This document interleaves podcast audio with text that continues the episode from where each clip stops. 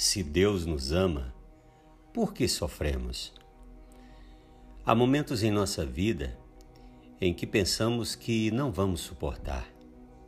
Tamanha é a luta, insuportável é a dor, insubstituível é a perda.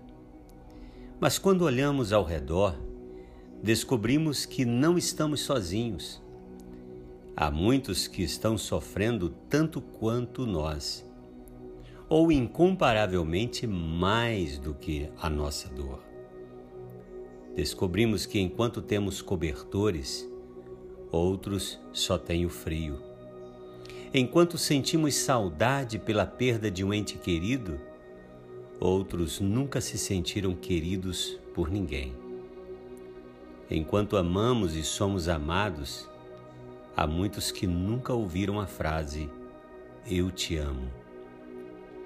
Se você pensa que a sua vida está difícil, pergunte para Jesus se foi fácil morrer por você.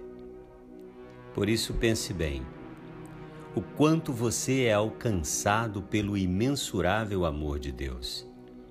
Lembre-se quando Jesus sofreu por você e o quanto ele sofreu por você quando morreu na cruz, por amor a você.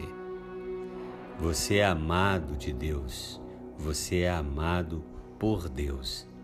Esse momento que você está passando vai passar, creia nisso. Jesus lhe ama e ele se importa com você.